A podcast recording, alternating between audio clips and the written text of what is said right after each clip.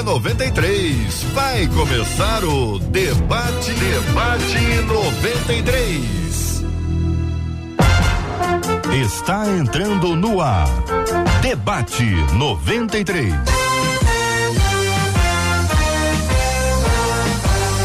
Realização 93 FM. Um oferecimento Pleno News. Notícias de verdade. Apresentação J.R. Vargas. Alô, meu irmão. Alô, minha irmã. Aqui fala J.R. Vargas, estamos de volta, começando aqui mais uma super edição do nosso debate 93 de hoje, nessa terça-feira, dia 15 de fevereiro de 2022. Que a bênção do Senhor repouse aí, ó, sobre a sua vida, a sua casa, a sua família, sobre todos os seus, em nome de Jesus. Bom dia para ela, Marcela Bastos. Bom dia, J.R. Vargas. Bom dia a você, nosso querido ouvinte. Como é bom estarmos juntos mais uma vez. Que o nosso Jesus seja o guia da nossa vida vida, porque ele não apenas sabe o caminho, na verdade, ele é o caminho. Dos estúdios da 93 FM, estamos falando aqui no lindíssimo bairro Imperial de São Cristóvão, onde daqui a três meses, é isso? Três meses? Dois meses? 15 de abril é quando? É, três meses. Três meses, né? Ué, mês de abril não é, é mês cinco? Não, mês de abril é mês quatro. Mês de abril é mês quatro. Cinco é maio, né? Não mudou não, pastor Carlos? Tem certeza? Não mudou não, né? Pastora Cíntia, tem certeza? Não mudou ainda não. Tá tudo no mesmo lugar, né? E é o ano novo, mundo novo. Eu fiquei, então daqui a dois meses, exatamente daqui a dois meses, teremos aqui o louvorzão da 93, no lindíssimo bairro Imperial de São Cristóvão. Daqui estamos acolhendo com carinho o pastor Carlos Elias. Pastor Carlos Elias, já aqui na tela da 93. Bom dia, bem-vindo, meu irmão. Bom dia, graças e paz. É muito bom estar com vocês né? Depois de um bom tempo, é. retornando a essa casa maravilhosa. Com alegria o acolhemos, meu irmão, também acolhemos com alegria a pastora Cíntia Louvice. Pastora Cíntia, como vai? Tudo bem? Bom dia, tudo bem? É uma honra estar aqui para mais um tema incrível e maravilhoso do nosso dia a dia. Benção puríssima. Agora vamos aos estúdios da 93 FM em Lisboa, em Portugal, acolhendo com muito carinho o pastor Paulo Vieira. Pastor Paulo, bom dia, bem-vindo. Bom dia, JR, bom dia, Marcela, os demais debatedores. Que satisfação imensa poder fazer parte desse momento tão especial, desse dia especial do Debate 93. Obrigado pelo carinho de sempre. Saudade de você, viu? Saudade de você também, meu irmão. E aqui, olhando a sua imagem e a minha imagem, pensando que eu estou hoje vestido como europeu. Estou feliz, estou feliz. Olha, estamos com estilo, vamos fazer uma dupla hoje, quem sabe aí no final do programa. São 11 horas e 7 minutos, minha gente. Estamos juntos aqui na 93 FM. Essa interatividade pra gente é muito importante, né? E hoje, de forma especial, quero trazer essa palavra a você. Existe um conflito no mundo que está chamando a atenção de todo mundo, que é aquele que envolve a Ucrânia. A Rússia, tem a questão dos Estados Unidos, tem a China, vários países europeus se movimentando em direção a esse tema, a esse assunto e hoje, hoje nós vamos conversar com um missionário, um missionário que trabalhou na Ucrânia durante muitos anos. Não, ele é ucraniano. Ele é ucraniano e é missionário. é missionário. Sim. Está no Brasil já há quatro anos. Não, ele é missionário. Sim, é, trabalhou. Mas ele é, ele é ucraniano. Sim, eu queria dizer, eu queria dizer agora no final que ele não é brasileiro, mas ele é missionário. Ucraniano, trabalhou na Ucrânia há muitos anos, ele é ucraniano, está no Brasil e fala português. Fala português. Fala português. Arrastadinho, mas fala português. Muito bem, e nós vamos conversar com ele, vamos conversar com ele, vamos saber o que, que ele achou de você dizer que ele fala arrastadinho. Vamos conversar com ele no programa de hoje aqui no Debate 93. Eu quero a sua participação, a sua opinião, a sua perspectiva sobre esse assunto. É um tema da hora, do momento, é muito, muito importante que você tenha posicionamento sobre esse assunto, sobretudo posicionamento espiritual, mas também seu posicionamento pessoal. O que, você está achando dessas coisas todas que aparentemente elas acontecem longe, mas elas estão acontecendo perto de alguém. Então não é longe da gente, é perto de alguém. E ele vai trazer o olhar do perto de alguém. É desse olhar que eu quero, que eu gosto de compartilhar com os nossos ouvintes. É aquela história na primeira pessoa do singular. O que é que o senhor está vendo? Como é que está esse assunto? Como é que o senhor sente? Como é que está a família? Como é que estão os irmãos lá, como é que está a igreja respondendo a isso. E ele estará já já aqui no debate 93 conversando com você. Aliás, já convide outras pessoas para estarem aqui, que nós vamos conversar aqui em 93,3. Vamos conversar também pelo nosso aplicativo. Você vai acompanhar tudinho com a gente, mas também com imagem. Vai estar tá com imagem, não vai estar tá com imagem aqui na tela? Ele vai estar tá na tela com, com a gente hoje. Você vai poder acompanhar essa entrevista exclusiva, especialíssima, que com certeza terá muitas outras repercussões. O debate hoje está no ar em várias plataformas. Facebook da 93 FM. Alô, galera do Face. Rádio 93.3 FM.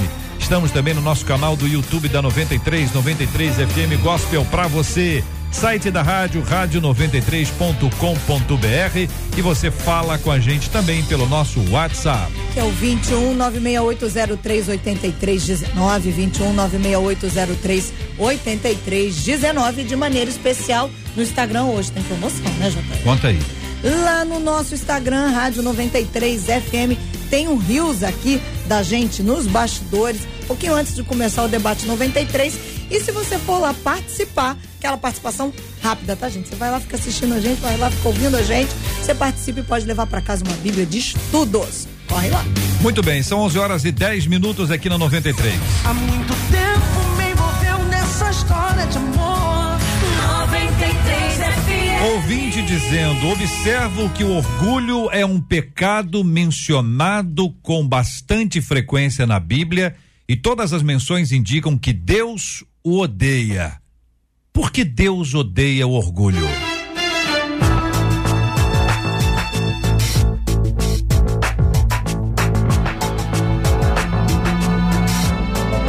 Por que Deus odeia o orgulho?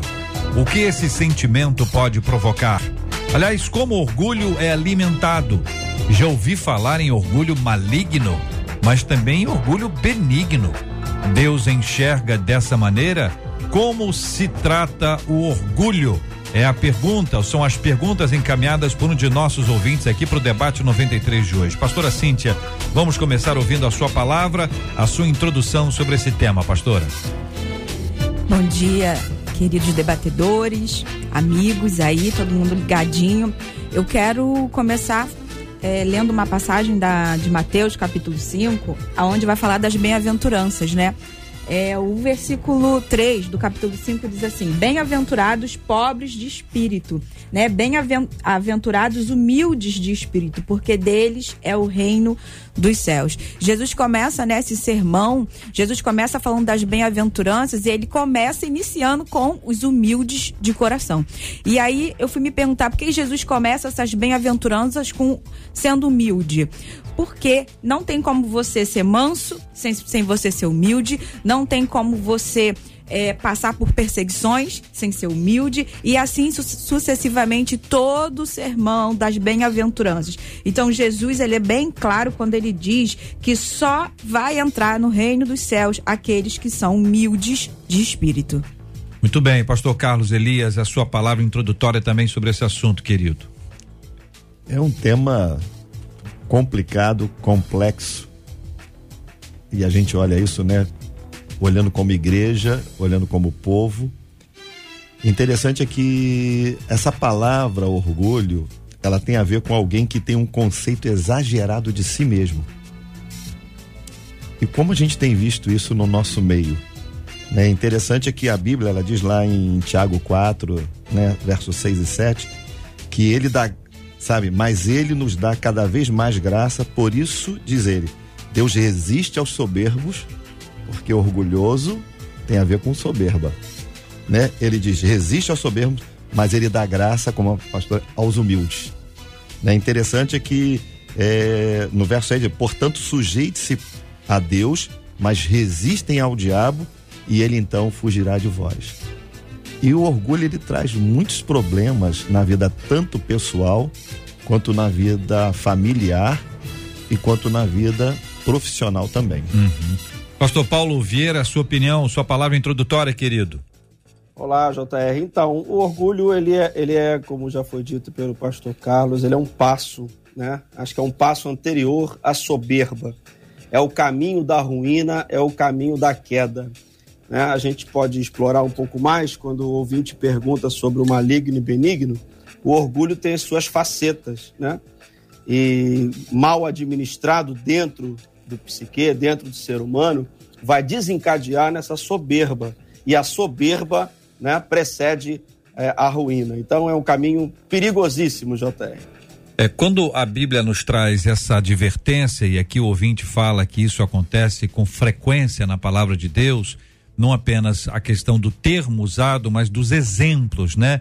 Das pessoas que se orgulharam e, em razão do seu orgulho, acabaram por se desviar, ou por cair, ou por perder o rumo, que é o rumo proposto. A pergunta do ouvinte é: o que esse sentimento pode provocar? O que o orgulho pode provocar? E aí a gente traz isso para o dia a dia, né? Para dentro da nossa casa, da família, do trabalho, dos nossos relacionamentos. Como é difícil caminhar com alguém que é muito orgulhoso ou muito orgulhosa como é difícil é, conviver com alguém assim. Não sei, ouvinte, qual é a sua opinião sobre esse assunto? Queria que você ajudasse a gente a discernir isso, o que esse sentimento pode provocar e também para ouvir o nosso ouvinte como o orgulho é alimentado. Então, inicialmente, para os nossos debatedores, pastora Cíntia, o que esse sentimento pode provocar? Já como já foi dito aqui, né? Pelos meus colegas debatedores, a Bíblia é clara quando ela diz que o orgulho precede a ruína. Então, uma das maiores causas que o orgulho pode acometer é essa ruína, né? E lá em Timóteo, é, o próprio Deus, né, o próprio apóstolo Paulo vai falar que a gente deve se afastar desse tipo de, desse tipo de pessoas. Ele diz, né, homens amantes a si mesmo, orgulhosos, presunçosos e soberbos, destes afasta-te. Então você vê o quanto isso traz de malefício até para quem caminha junto, uhum. né? Com pessoas orgulhosas, porque assim, a, a, pessoa orgulhosa, ela vai ofender, ela vai se colocar acima de você, ela vai querer te humilhar, e isso realmente traz ruína para dentro de uma família, para crianças, para quem quer que seja. A, a, o orgulho, ele traz realmente ruínas, ele faz separação mesmo, porque assim, se você tem um casal aonde os dois são orgulhosos, como é que vai, como é que aquilo vai dar certo, né? Porque a, a palavra de Deus diz que a gente tem que caminhar juntos, né? No mesmo pensamento, com o mesmo Deus, amando, né? A Deus sobre todas as coisas. E aí o orgulho vai preceder a ruína.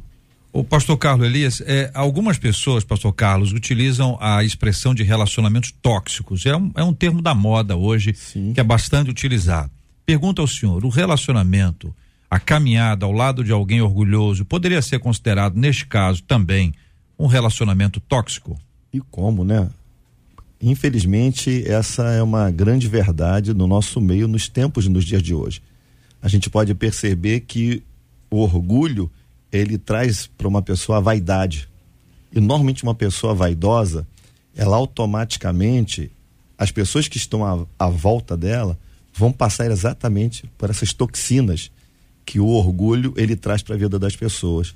E isso acaba alimentando cada vez mais e trazendo desgraça, destruição, inimizade, sabe? E uma pessoa vaidosa, orgulhosa, soberba, né? Normalmente ela quer ser sempre melhor e mais do que as outras. Uhum. E isso acaba trazendo essa toxicidade para a vida das pessoas que estão à volta dela. Pastor Paulo, o senhor concorda com essas afirmações e o que o senhor acrescenta a essa ideia? O que tipo de sentimento, o que esse sentimento, orgulho, pode provocar? Que, aliás, ele, assim como outros sentimentos, eles são bem a, a, associados a atitudes, né? Ele não é apenas algo que alguém sente, mas alguém que faz, que a partir daquilo que sente é o que gera. Como o senhor acrescenta, se o senhor concorda, né? Concordo, concordo. Ah, é, esse sentimento, o orgulho, ele provoca a autolatria, né? A pessoa começa a se endeusar. Eu acho que é aí que vem a cegueira do orgulho. A pessoa fica olhando para dentro de si e coloca, como o texto diz, né, amante de si mesmo. Ela não consegue olhar para o outro, não consegue perceber mais o próximo, né? Ela é o centro, ela é o centro né, de tudo. E esse é o sentimento que é provocado por essa pelo orgulho, né? Como já foi dito aqui, é a vaidade, é o orgulho, é a soberba. E essa esse o ápice desses sentimentos, né? O, o alimentar desses sentimentos, né, se assemelha ao diabo, né? Quando a gente vê aquela aquela ilusão ao retiro, né? o texto vai dizer que elevou o seu coração por causa da sua formosura, né? Ele se posiciona de maneira diferente quando olha para dentro de si, né? Corrompeste por causa da sua sabedoria, né? Olha só, é, é, é como se é a expressão de, de Satanás, né? Olhando para dentro de si, se auto-endeusando, né? É isso que a soberba provoca, né? É isso que a vaidade provoca, é isso que o orgulho provoca. É o endeusa, endeusamento próprio. É, esse é um problema gravíssimo que está diante de nós e diante dos nossos ouvintes que falam conosco no debate 93 de hoje. Aliás, eu quero dizer para os nossos queridos e amados ouvintes que estamos aqui ao vivo, debate 93 de hoje, acolhendo com carinho o pastor Cíndia Louvice, pastor Carlos Elias, pastor Paulo Vieira, que está em Portugal. Aliás, pastor Paulo, a gente teria condições de ainda no programa de hoje o senhor dá uma palhinha dessa dessa imagem, não sei aonde que o senhor está, o senhor está na igreja, o senhor está em casa, se há aí uma ja, janela se em algum instante a gente consegue dar uma olhadinha, porque todos nós temos grande curiosidade em conhecer Portugal. É possível, pastor Paulo Vieira? É possível, é possível. Então é possível. tá bom. Daqui a pouquinho o pastor Paulo Vieira vai mostrar pra gente um pouquinho de Portugal. Quero saber se tá quente, tá frio, tá muito frio, o tempo tá agradável, tá gostoso. De onde ele está, a, a lá, a que lugar é esse? Ele vai nos apresentar a região onde ele está em Portugal. E se você pretende fazer uma viagem rápida e barata a Portugal. Continue ligado com a gente aqui no debate 93 de hoje e você vai ter sua participação com a gente aqui para quem está acompanhando com imagens em 93,3. Estamos transmitindo pelo rádio, pelo aplicativo, vamos contar tudo, mas com imagem no site rádio93.com.br, na página do Facebook da 93 FM, Rádio 93.3 FM ou no nosso na nosso canal no YouTube, a 93 FM Gospel com a sua participação, querido e amado ouvinte, ligado no Debate 93. Quero adiantar ainda, lembrar a você, daqui a pouquinho vamos entrevistar aqui, atenção, ucraniano, ucraniano, missionário ucraniano, ele é da Ucrânia, aonde está acontecendo essa, essa tensão no planeta inteiro. O conflito ainda está no campo das tensões, é quase que uma guerra fria que está acontecendo agora, com milhares de milhões de pessoas envolvidas neste assunto. Ele está no Brasil há cerca de quatro anos. Seus amigos, familiares estão lá na Ucrânia inclusive na região mais próxima à possível área de conflitos, e ele vai nos dar uma entrevista exclusiva falando sobre esse assunto na primeira pessoa do singular, ou seja, na perspectiva de quem está vivenciando essa história, embora ele esteja aqui no Brasil, mas as conexões são grandes e ele é ucraniano, então vai falar como seu povo e nós queremos ouvi-lo exatamente por conta disso já já aqui no debate 93 de hoje. Os nossos ouvintes estão falando. O Zé Ribeiro, pelo WhatsApp, disse assim: o problema do orgulhoso é que, como lhe falta humildade, ele acaba humilhando as pessoas que convivem com ele. A Conceição Barbosa disse assim: só queria lembrar que quem foi orgulhoso foi Satanás. Já aí já fica a resposta, diz ela. A Eliane Barbosa disse assim: eu acho que o problema do orgulho é que ele bloqueia a voz de Deus na nossa vida. Porque quando a gente tem esse sentimento, a gente acredita e acha que a nossa verdade é que é a certa. E acaba hum. não dando ouvidos à voz de Deus. Aí a pergunta que vem na sequência: como o orgulho é alimentado? Então a gente tem aqui a pergunta: como o orgulho é alimentado? E pode responder como não se alimenta o orgulho na mesma na mesma ida aqui na, na viagem que a gente vai realizar a partir de agora ouvindo a princípio pastor Carlos Elias a ideia é essa como o orgulho é alimentado e como não alimentar o orgulho. É isso pastor Carlos? É, a gente percebe que o orgulho ele já é um pecado é um mal e em excesso ele acaba se transformando em vaidade ele acaba se transformando em ostentação ele acaba se transformando é no egoísmo e automaticamente são esses males que acabam trazendo. A gente tem um exemplo muito grande lá em, na, com Nabucodonosor, uhum. quando ele, né, ele se expressa, né, de uma forma é, interessante. Ele diz que ele estava, estava passeando pelo palácio e, passa, e no palácio ele começa a olhar a grandeza e ele começa, não é esta a Babilônia que eu edifiquei para a casa real como a força do meu poder para a glória da minha magnificência. E ele então começa a colocar essa posição. Exatamente essa fonte de alimentação que as pessoas têm. Porque o soberbo, normalmente, o orgulhoso, ele precisa diminuir as pessoas que estão à volta dele para que ele possa aparecer. E isso é um grande mal. Uhum. Pastora Cíntia. É como o pastor bem colocou, né? Um exemplo ótimo é do rei Nabucodonosor lá da Babilônia, né? E aí nós temos Lúcifer, Satanás, né, colocando também, mas algo que, que a gente precisa se perceber, né, porque a humildade, ela é a raiz que alimenta todas as outras virtudes. Aquele que é humilde tem várias virtudes. Já o orgulho é a raiz que alimenta todos os outros pecados. Então, assim, o pecado começa por aí, pelo orgulho. E aí, a, a pessoa que ela precisa se tratar. Né, como falou, como tratar o orgulho? É, primeiro você precisa olhar para dentro de você e se perceber, dizer essa autoavaliação, realmente eu sou essa pessoa? Porque uma, uma, uma das características que eu acho muito interessante do orgulhoso é que ele não tem um coração ensinável ele sabe tudo, ele não precisa de nada, de né? Ele não precisa de ninguém, não precisa de nada, não precisa saber nada porque eu sei tudo.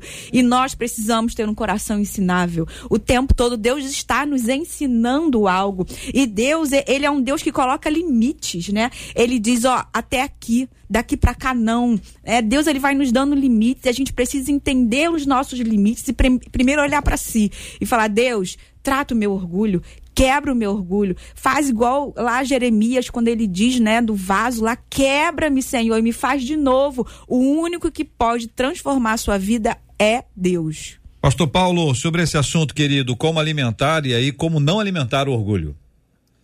Então, o, o JR estava ouvindo os debatedores. Na verdade, o orgulhoso precisa ouvir, né? Ouvir e praticar. O orgulhoso, ele não reconhece os erros. O orgulhoso não aceita repreensão. O orgulhoso não pede ajuda. O orgulhoso não pede perdão, né? O orgulhoso quer tudo do seu jeito. Então, acho que uma dica aí para quem está ouvindo esse debate e está dizendo assim: ah, eu acho que eu sou, eu sou orgulhoso, como é que eu faço para sair dessa? É ouvir as pessoas né? e pôr em prática, porque o orgulhoso não, ele não consegue olhar para dentro de si. Né? Falar para orgulhoso: olha para dentro de você, se correr, ele não percebe né? É a maneira que ele, que ele vive. Ele precisa chamar pessoas de sua confiança e começar a dar ouvido àquilo que as pessoas estão dizendo a seu respeito. É uma maneira prática da pessoa corrigir os seus passos. Vocês já encontraram, aí assim ou não, tá bom?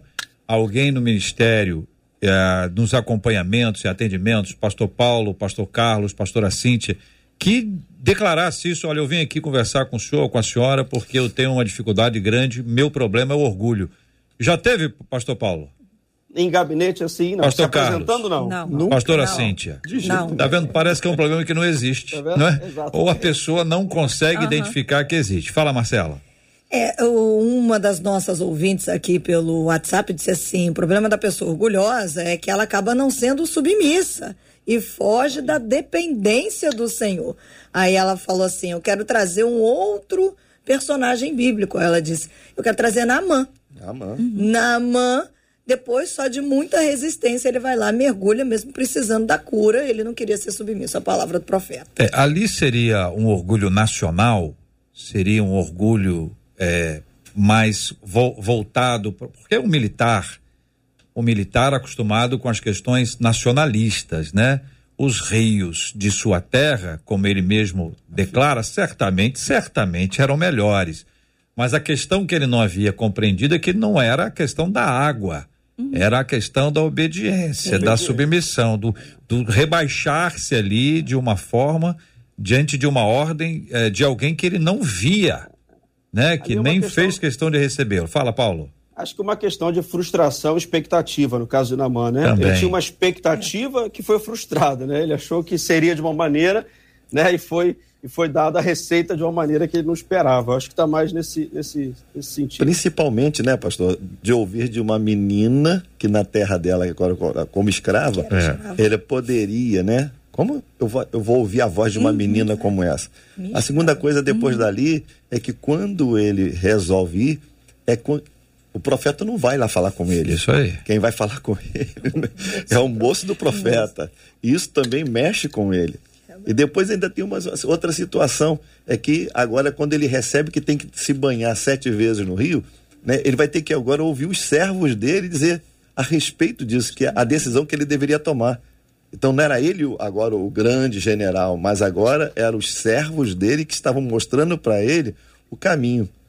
E muitas das vezes a gente percebe isso normalmente no ministério, na vida pessoal, a gente, no, na, na, vida profissional, a gente percebe isso muito claro à nossa volta, né? É, uma das características de um bom líder é a humildade, né? Porque o líder, ele, se, ele está numa posição e o próprio Jesus, ele, quando vai lavar os pés dos discípulos, ele fala, né? Que ele é o Senhor e Mestre, sim, porém eu lavo os pés de vocês, né? Quanto mais, mais eu sou, mais servo eu tenho que me tornar. E aí as pessoas, se, como tem uma posição, né, de general ou que seja, elas acham que as pessoas têm que servir. E quanto mais, né, nós estamos numa posição de pastor, que seja, nós devemos ser servos e servir.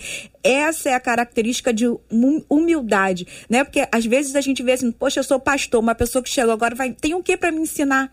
Nossa, tem tanto para nos ensinar, né? A gente tem um coração ensinável de, de nos permitir, como, né, Naamã, e outro, outro e, Deus é tão maravilhoso que ele vai no centro, né, ali da onde é a causa, igual no, o jovem lá, o rico, né, que chega para Jesus e fala: "Eu já cumpro tudo, eu já faço isso, eu faço aquilo, né, os mandamentos já faço. Então o que que eu tenho que fazer, né?" né? É. Aí Jesus chega para ele e diz: Vende tudo que tens e me segue. Porque Jesus ele vai ali no ponto exato. Ele é orgulhoso porque ele faz tudo, ele tem tudo. Então eu tenho que ir pro céu. Falta o quê? Aí Jesus vai lá e vai na causa, né? Então esse Jesus é muito maravilhoso porque ele vai e nós precisamos quebrar esse orgulho. E tem uma questão que se levanta também hoje é que a boa parte dos nossos jovens tem muito conhecimento, tem, aliás, tem pouco conhecimento sobre muita coisa. Uhum. Então o fato de ter muito conhecimento, né, pouco conhecimento sobre muita coisa, sabe muitas coisas, mas com pouca profundidade, pode dar a impressão de ter muito conhecimento. E esse é um ponto complicadíssimo, porque à medida que isso se revela, você tem a ideia de que sabe muito e que o outro não sabe nada, e a chance que você dá para o outro falar alguma coisa, ela é mínima.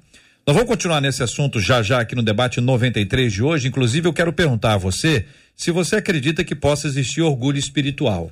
Pergunto para você assim, ó, face a face.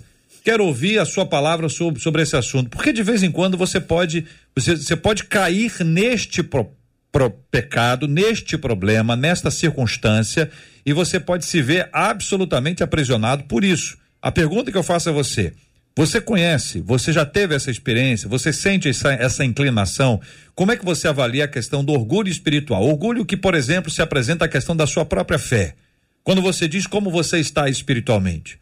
Orgulho que se aplica, por exemplo, à sua igreja ou ao seu líder espiritual. Esse tipo de circunstância ou esse tipo de sentimento pode ser considerado como orgulho? Tem a ver com autoestima? Tem a ver com, com convicção? Como é que a gente consegue discernir o que, que é orgulho espiritual, o que é firmeza espiritual, o que é convicção espiritual?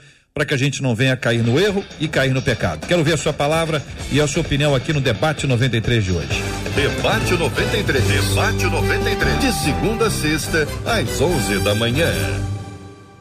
Você pode ouvir o podcast do Debate 93. Encontre a gente nos agregadores de podcasts e ouça sempre que quiser. Nós anunciamos agora há pouco que acolheríamos com carinho e o fazemos agora o missionário ucraniano Vitali, que está nos acompanhando agora, está nos ouvindo. Está nos ouvindo bem, Vitali? Sim, bom dia para todos quem nos vai, vai ouvir hoje. Eh, bom dia. Deus abençoe esse dia para todos vocês. Deus abençoe você também, querido. Primeiro quero acolhê-lo aqui com muita alegria, com muita honra, em nome de Cristo, aqui na igreja. Estou ah, falando da igreja já, já quase que eu fui para minha igreja. Aqui na Rádio 93 FM, onde nós acolhemos irmãos e irmãs de várias igrejas, de várias comunidades. Ah, eu quero agradecer a Deus pela sua vida e também pela oportunidade de ouvi-lo. Todos nós temos ouvido um pouquinho sobre as questões dos conflitos na Ucrânia, especialmente em relação à Rússia e toda a movimentação do Ocidente quanto a esse tema, o perigo de haver de fato um conflito armado, se é que ele já não há, porque a gente não tem todas as informações, evidentemente e eu gostaria, ah, identificando que você ah, está no Brasil há quatro anos, compreende muito bem a nossa língua, fala e nós queremos ouvi-lo, mas que você tem lá amigos, familiares, inclusive familiares na parte oeste da Ucrânia, perto da Polônia, que é um pouco mais tranquilo, porém ainda vivendo uma situação complicada.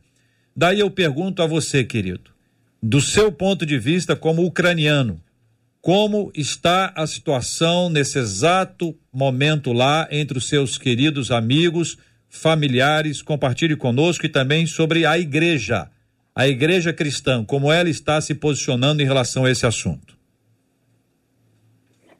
Então, primeiramente quero agradecer pelo convite, que é, é pela essa oportunidade que posso participar na, nesse rádio.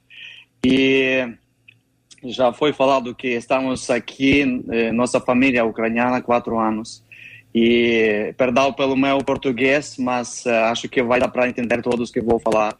Então, no dia de hoje, eh, essa situação com eh, Rússia é complicada.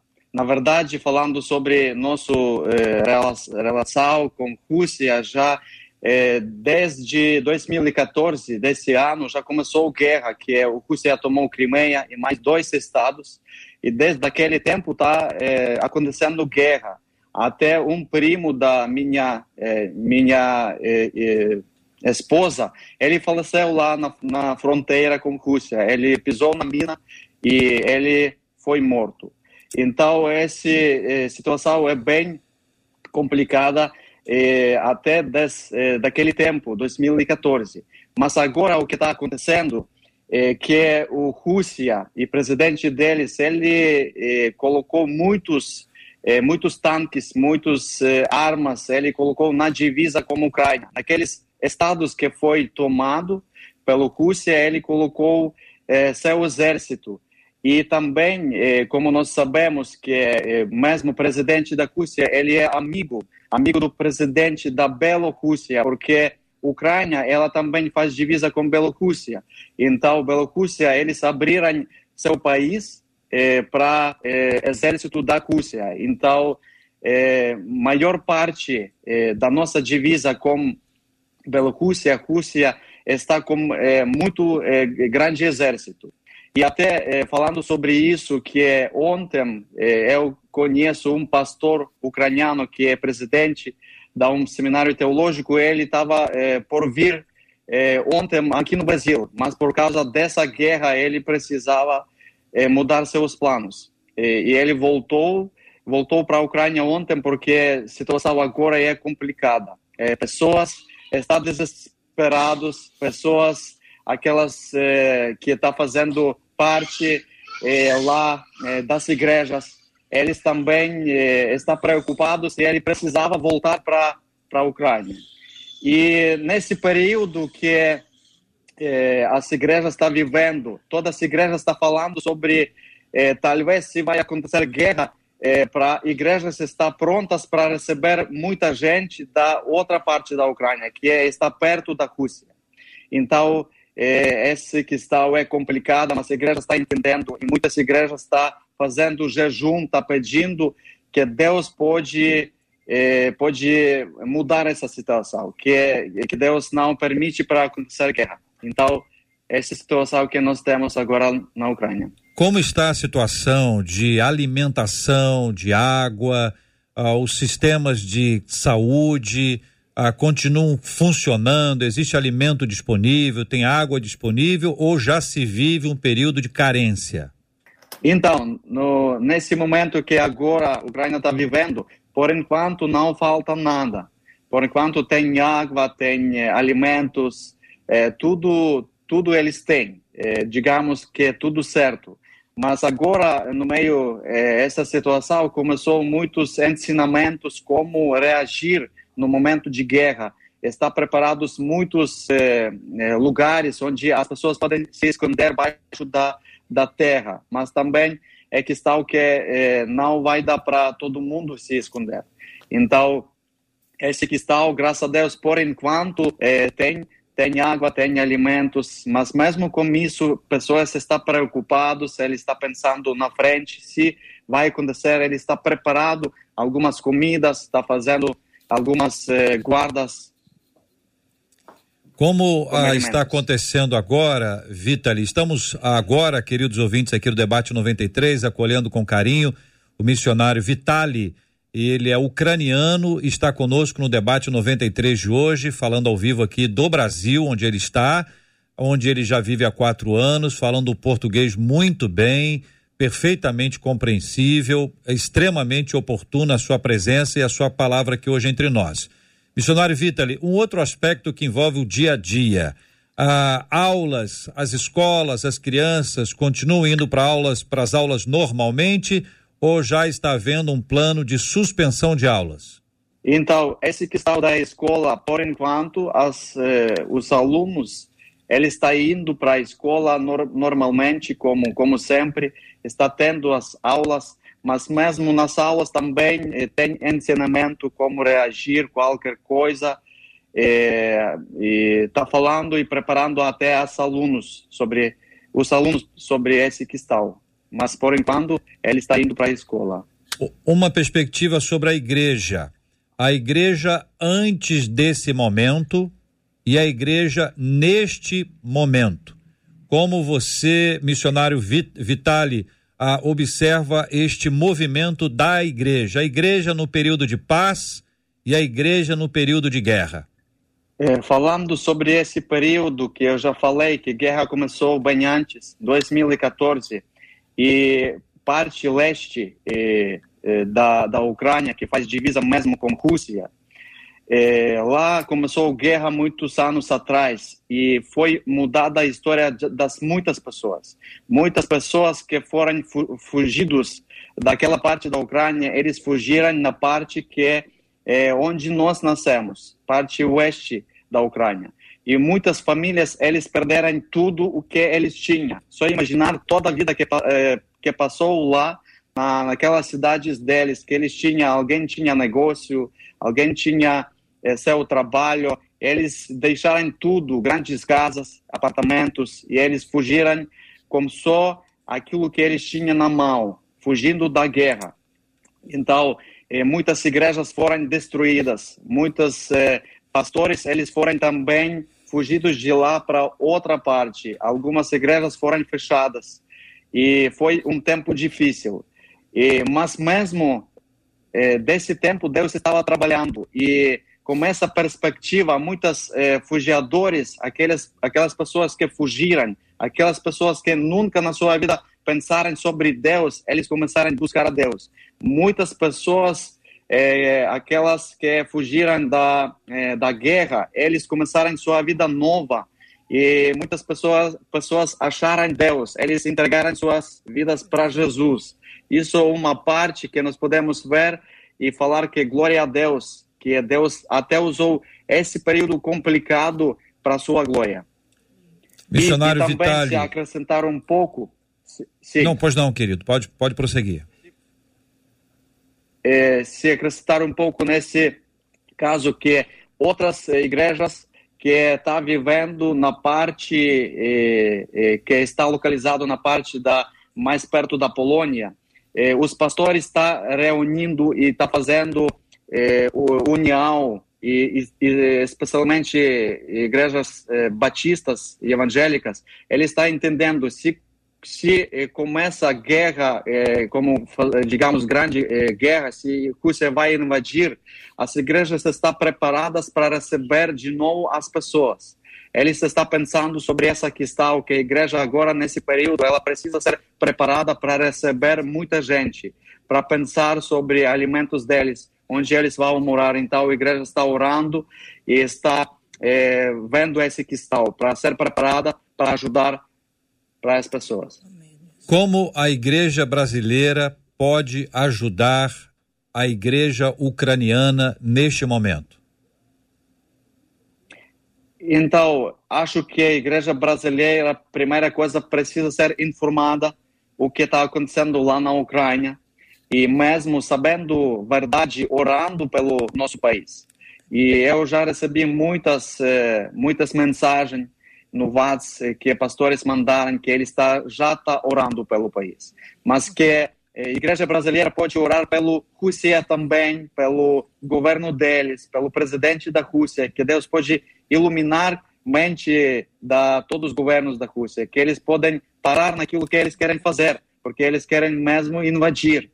Porque até eu tenho parente lá na Rússia e conversando com ele, eu sei que lá na Rússia, é, no televisão e mídia, tá falando outra verdade.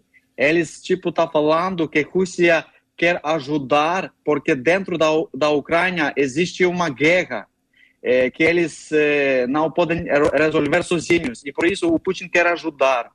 Então, é, o povo da Rússia, eles não é, não sabendo a verdade. Algumas pessoas sabem e eles estão contra tudo esse é, essa ideia de invadir a Ucrânia. Mas muitas pessoas estão tá, é, enganados, não sabendo a verdade. Então, essa coisa que é a igreja brasileira, ela pode invocar o nome de de Jesus, que, que Deus pode abençoar a Ucrânia, que Deus pode abençoar governos da Rússia, governos da Ucrânia para ter sabedoria. Como resolver tudo isso? Missionário Vitali, Vitali, ah, por favor, compartilhe conosco um versículo da Bíblia na sua língua materna. На душе, що стережеться, серце своє стереже. Приповісті 4.23. Agora o senhor, por favor, diga onde está esse texto.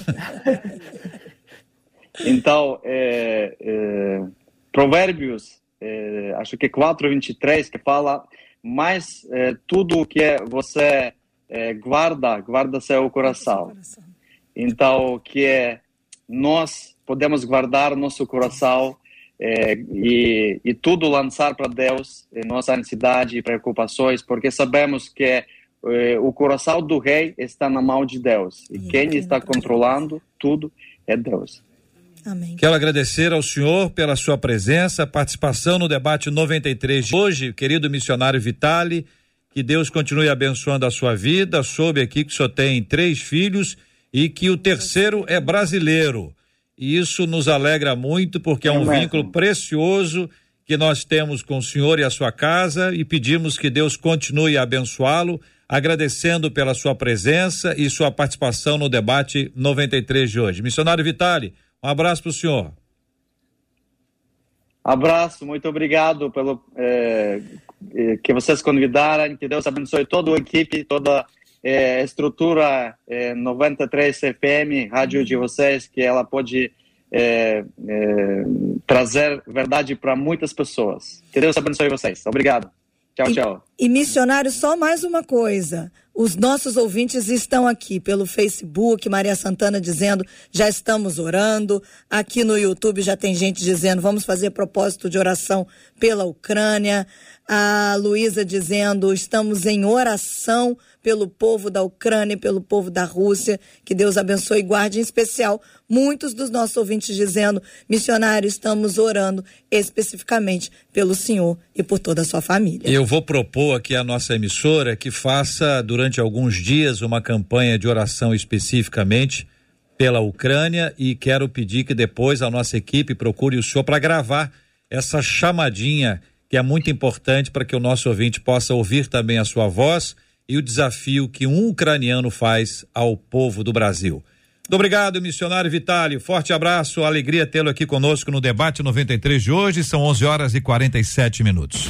Este é o debate 93. Debate 93 com J.R. Vargas e Marcela Bastos. Muito bem, de certa forma fomos à Ucrânia, embora o ucraniano esteja no Brasil Daqui a pouquinho vamos a Portugal. Eu não sei qual é a imagem que o pastor Paulo Vieira uhum. escolheu para nos mostrar se a janela de lá, se é de casa, se ele vai abrir a porta, vai sair de casa, vai andar.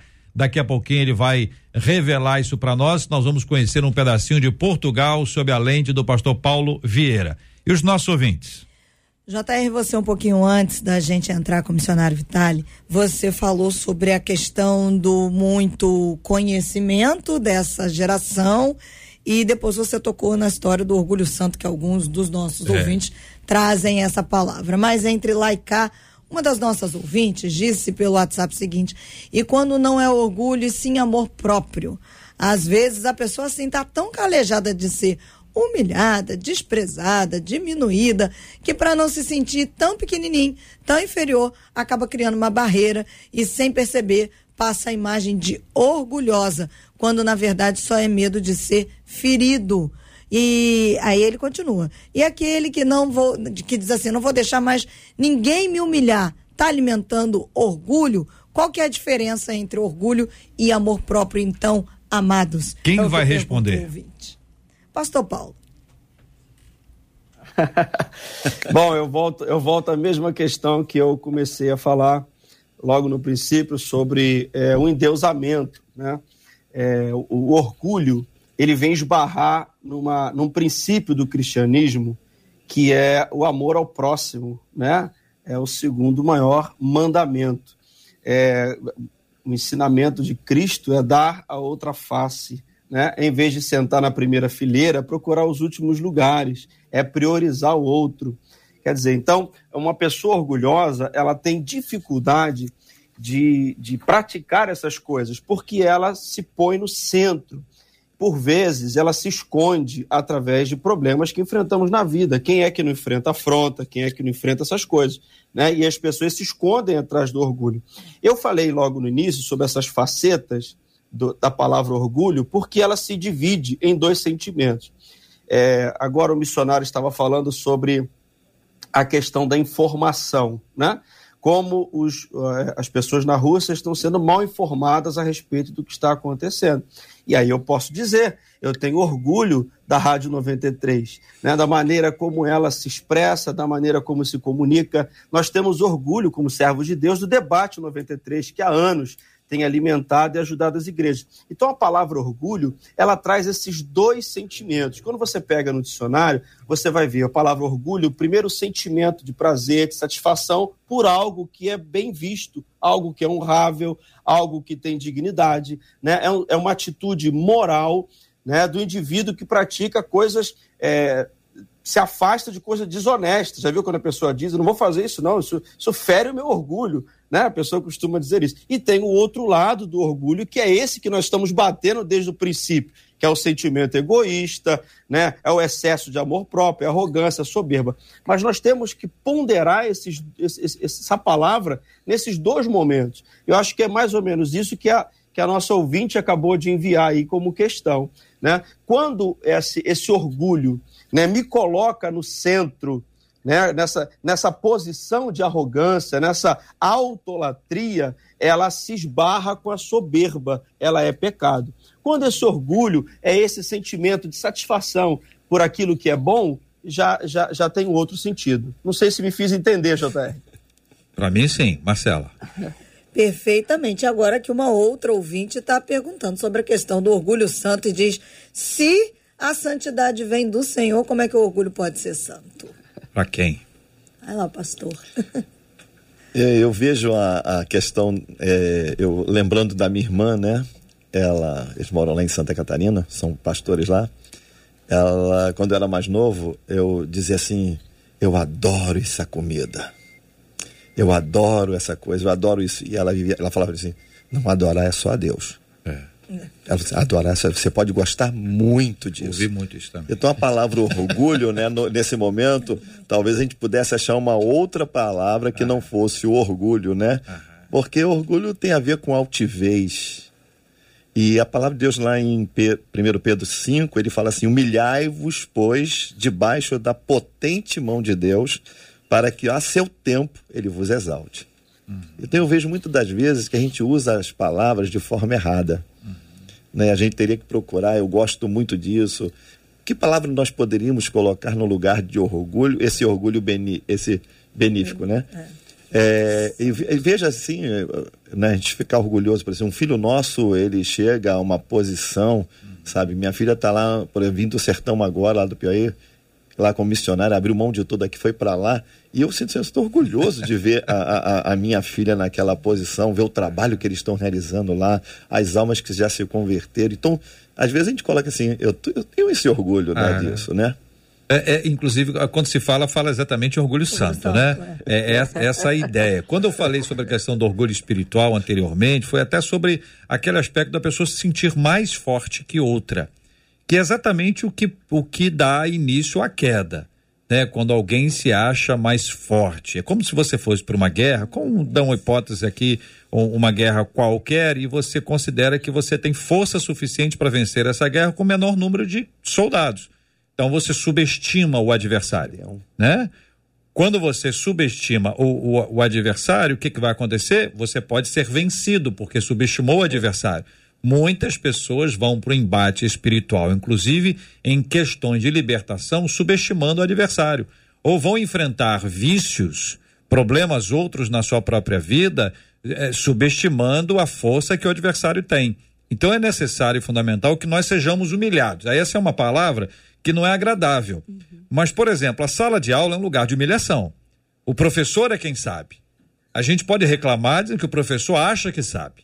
E tem professor que de fato não sabe nada, acha que sabe e se comporta como se soubesse. Mas vamos pensar isso num exemplo mais claro ou mais amplo, um- alguém que tem algo para nos ensinar. De alguma forma nós somos humilhados porque nós não temos o conhecimento e precisamos dele. A igreja é um lugar de humilhação, porque nós dependemos uns dos outros. Não é o pastor que é o grande sabichão dessa história toda. Nós todos dependemos uns dos outros. O pastor depende também de outras pessoas. Somos uma comunidade, uma família. Existe uma questão de codependência, de colaboração, de co-serviço. Então, existe um aspecto que nos traz para perto e que, de certa forma, nos humilha.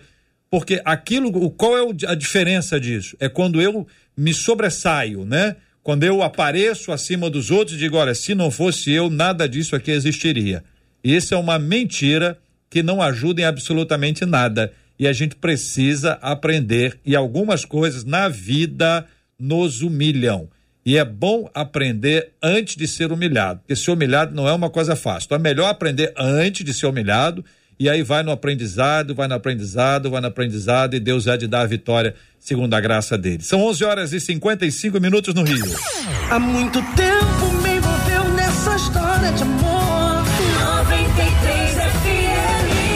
bem, em Portugal, hein? Como é que vai ser aí? Vamos ver agora? É possível? Vamos lá, levantar essa câmera aí, vamos mostrar para os nossos ouvintes, dá um. Dá um. Dá um... Tô aqui no computador, tô aqui na minha sala, então no, no escritório. Eu vou mostrar aqui pelo menos um pedacinho, é lógico. Está convidado aí os nossos ouvintes a virem em Portugal. Não sei se vai dar jeito aí. Ah, ah, Lá, vamos ver se eu consigo tirar o brilho. Ah, eu tô, no- eu tô na câmera do computador. É. Não vai dar pra ver porque eu não tô na câmera do celular. Parece que não tá aparecendo bem. Um Deixa eu botar pouquinho aqui. aí. Ah, aqui, aí, aí, aí, Melhorou. melhor. É. Ah, lá atrás que você está vendo é o Rio Tejo, Olha só. né? Aquele é o maior rio de Lisboa, parece mesmo a Baía Guanabara. Da distância, né? Nós temos aqui uma, uma, uma ponte que atravessa o Rio Tejo, que é do tamanho da ponte Rio-Niterói, aí no Rio de Janeiro. Então, tá visto aqui. Eu Ah, mas já acabou? aí que Tem, tem que fazer. Não dá para sair da sala. Volta lá na janela, né, volta lá na janela. Não é assim não, pastor Paulo. O senhor está acostumado, nós não. O senhor deixa a câmera aberta eu- ali, eu- deixa a gente dar uma olhada, Aí. porque agora a gente tem que descrever para quem está ouvindo pelo rádio. Nós estamos vendo lá no final o Rio Tejo, não é isso? Lá no É, final, lá na frente, lá no É o, fundo. maior, é o maior rio em extensão de Portugal. E, a- e aí o senhor está falando que ne- atravessando aí nós temos uma ponte que é maior do que a ponte Rio-Niterói? É a ponte Rio-Niterói, exatamente. Não vai dar para ver aqui porque ela está por trás desse telhado aqui, senão daria para ver. À esquerda. É, exatamente. À esquerda. À esquerda nós temos aí- aí. Eu vou fazer um vídeo. Ah. Vou fazer um vídeo e vou mandar aí para 93, exatamente ali, ao, como diz aqui em Portugal, ao pé da ponte. Ao pé da ponte. Ao pé Ao da pé ponte. da Nós estamos vendo aqui alguns carros que estão aqui aí na frente da, da câmera onde o senhor está nos Sim, apresentando. E que bairro é esse, pastor? Aqui nós estamos em Lisboa mesmo, no centro de Lisboa. Continua aí, pastor. Segura a câmera mais um pouquinho. Nosso ouvinte está perguntando se é perto de Caldas da Rainha, pastor. Eu- Não, é longe. É longe de Caldas da Rainha. Nós- Estamos mesmo no centro de Lisboa. Centro de Ah, Lisboa. Devec, Lisboa. Eu acho que eu tô vendo a ponte ali atrás. É ali em cima é a ponte? Não, não, não dá para ver, não vai conseguir ver, não. Hein? Eu tô eu doido pra, pra, pra, ali pra do, ver a ponte. ali do outro lado, ó, ali do outro lado, né, é uma cidade chamada Montijo. Ô, Estamos ô, de pastor Paulo, quando o senhor falar outro lado, o senhor indica direito ou Direito ou esquerdo? Lá do outro lado do rio. Do Ah, do outro lado do rio. Pastor, Lá do outro lado de- do rio. Dê uma olhada na sua câmera, veja se a esquerda não é a parte superior da, da, da ponte. Não, aqui é é uma, aqui o que você está vendo aí que parece a ponte, na verdade é, é um, é um- como se fosse um depósito de gás. Nós tínhamos até em Benfica aí um que foi destruído, lembra? Aham. Antigo. Lembra que Benfica tinha? Sim, sim. Tipo, segue É, é uma questão de gás. Não usa mais também, não. A mesma coisa que aconteceu no Rio de Janeiro aconteceu aqui, está desabitado. Vai ser. Eu não sei, não. Eu acho, eu acho que eu tô, tô vendo a ponte. Você não tá vendo a ponte, não, pastor Carlos? Aquilo ali não é a ponte, não. E o mais não interessante- ser a ponte. E os Ah, nossos ouvintes continuam fazendo pergunta, tá, JR? Ah. Aquela hora, Vai. a, a Mari perguntou se era lá perto, né? Naquele outro lugar que eu já até esqueci o nome. Agora a Kátia tá perguntando ao pastor, o tempo tá bom em Portugal. Tá lindo. Tá bom. Então, 16 graus. 16 graus é bom. Meu Deus. Eu achei que tava mais 16 quente graus. pelo sol. Tá nada. O sol aqui fica gelado, JR. Muito bem. O pastor, o pastor Paulo, então, está convocadíssimo. Aqui, ó. O Vinte está vendo a ponte. Tá, ah, tá vendo a ponte Rio-Niterói. Capaz de eu estar vendo a ponte Rio-Niterói também. Mas olha lá, aquilo ali não é a ponte, Paulo. Tem certeza, Paulo? Não, tem certeza absoluta. Você não tá vendo ponte nenhuma. Eu não tô vendo, JR. Como é que você tá vendo? Olha, olha a tela, Paulo. Olha a tela. Tô vendo. Ah, Tá vendo a tela?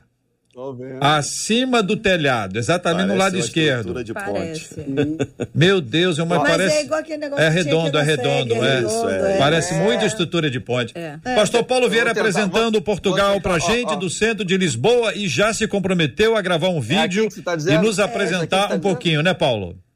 É isso aqui que você tá dizendo? essa- parte de cima? Lá, lá atrás, lá atrás, é. É, isso aí. É o negócio. Não, aí não, Aqui? aí não. Lá, isso, lá tá Aqui, isso, redondo lá, Então, redondo. Esse, esse redondo, você não lembra que aí nós tínhamos Sim, no centro sim, do Rio sim. os tanques de gás? É a mesma coisa. a mesma É vontade, Paulo. Vontade. Exatamente igual. Vontade de ver. E a Gisele Caldas está aqui dizendo, ó, pastor, tempo bom, 16 graus no Rio é motivo para casar. É, pelo amor de Deus.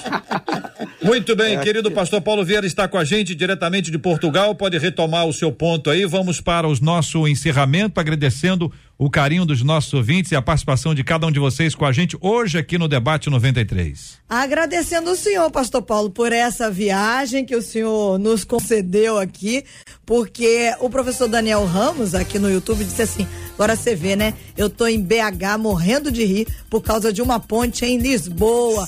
KKKKKK e a Ana Cláudia dizendo: Ó, pastor, eu aguardo o vídeo, hein? Obrigada, pastor Vou mandar Paulo. hoje. Ó, JR, hoje. Olha aí. Vou acabar, ó, vou acabar o debate e vou gravar agora, Marcela. Vai entrar aí, hein? Tem que Combinado. botar a ponte, hein? Tô aguardando. Vou- não, eu vou fazer ao pé da ponte. E Ao pé por da ponte. favor, no vídeo dá pro senhor completar pra mostrar que não era a ponte, que agora os ouvintes estão querendo ver. Ah, é? Aquilo Tá. que o JR achou que era a ponte, eu só diz no vídeo. Essa não é, essa quer isso aqui. é. Vou mostrar. É caminho, é caminho. Vou mostrar, vou mostrar.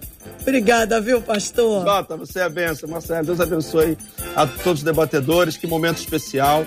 Que Deus possa abençoar os nossos ouvintes abundantemente, no nome de Jesus. Obrigada. Ô, pastor Carlos Elias, tantos dos nossos ouvintes são suas ovelhas acompanhando a gente, dizendo como é bom ver o meu pastor no debate 93. Obrigada, viu, pastor? É muito bom né, estar com vocês aqui de volta, né? E eu gostaria de deixar uma coisa. A Bíblia declara que Deus resiste aos soberbos, mas ele dá graças aos humildes. Que a gente possa se humilhar diante dele e permitir que ele possa nos moldar segundo o coração dele naquilo que ele quer nos propósitos dele.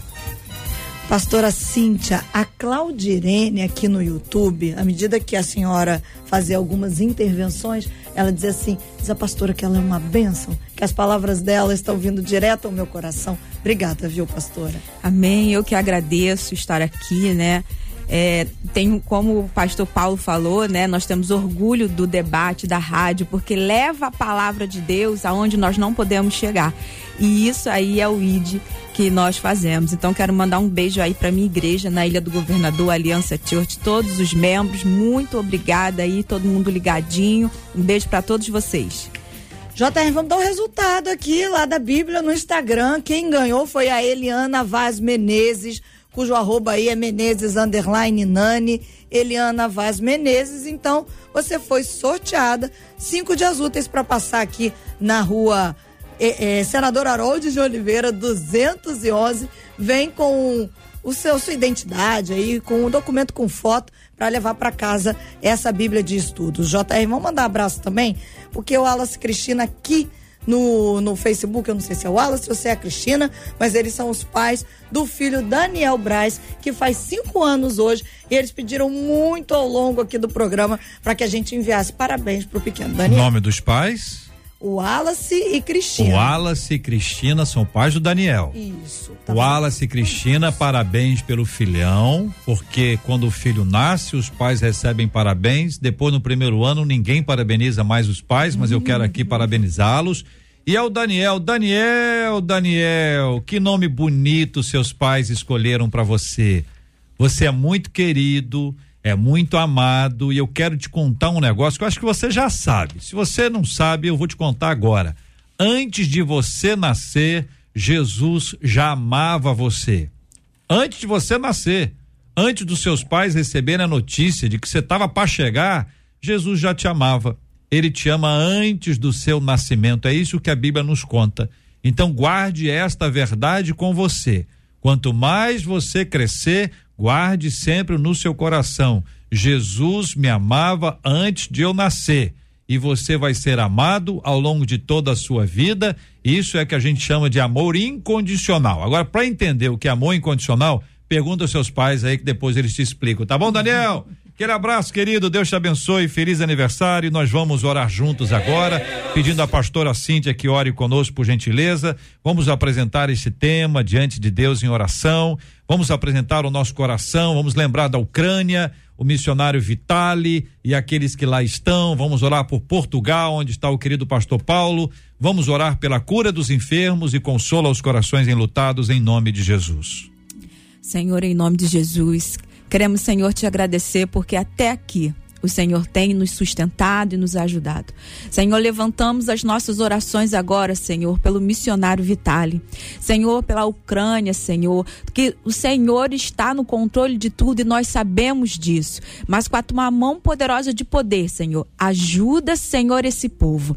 Ajuda, Senhor, a família do missionário, Senhor, a continuar, Senhor, fazendo ali a missão de levar a tua palavra, de acolher, Senhor. Oramos também por Portugal, Senhor que hoje pudemos conhecer um pedacinho, Senhor, de Portugal, que as tuas mãos de poder repouse sobre Portugal. Oramos, Senhor, pelos enlutados, pelos encarcerados, pelos enfermos, aqueles que estão, Senhor, passando por necessidades. Só tu, Senhor, é o socorro bem presente na angústia. E aqueles que estão, Senhor, passando, Senhor, por dificuldades, como nós falamos hoje aqui, sobre o orgulho, Senhor, alcança os corações. O Senhor transforma. O Senhor vai aonde ninguém vai. E nós cremos, Senhor, no teu poder e te agradecemos, Deus. Muito obrigada. Amém. Que Deus te abençoe. Você acabou de ouvir Debate 93.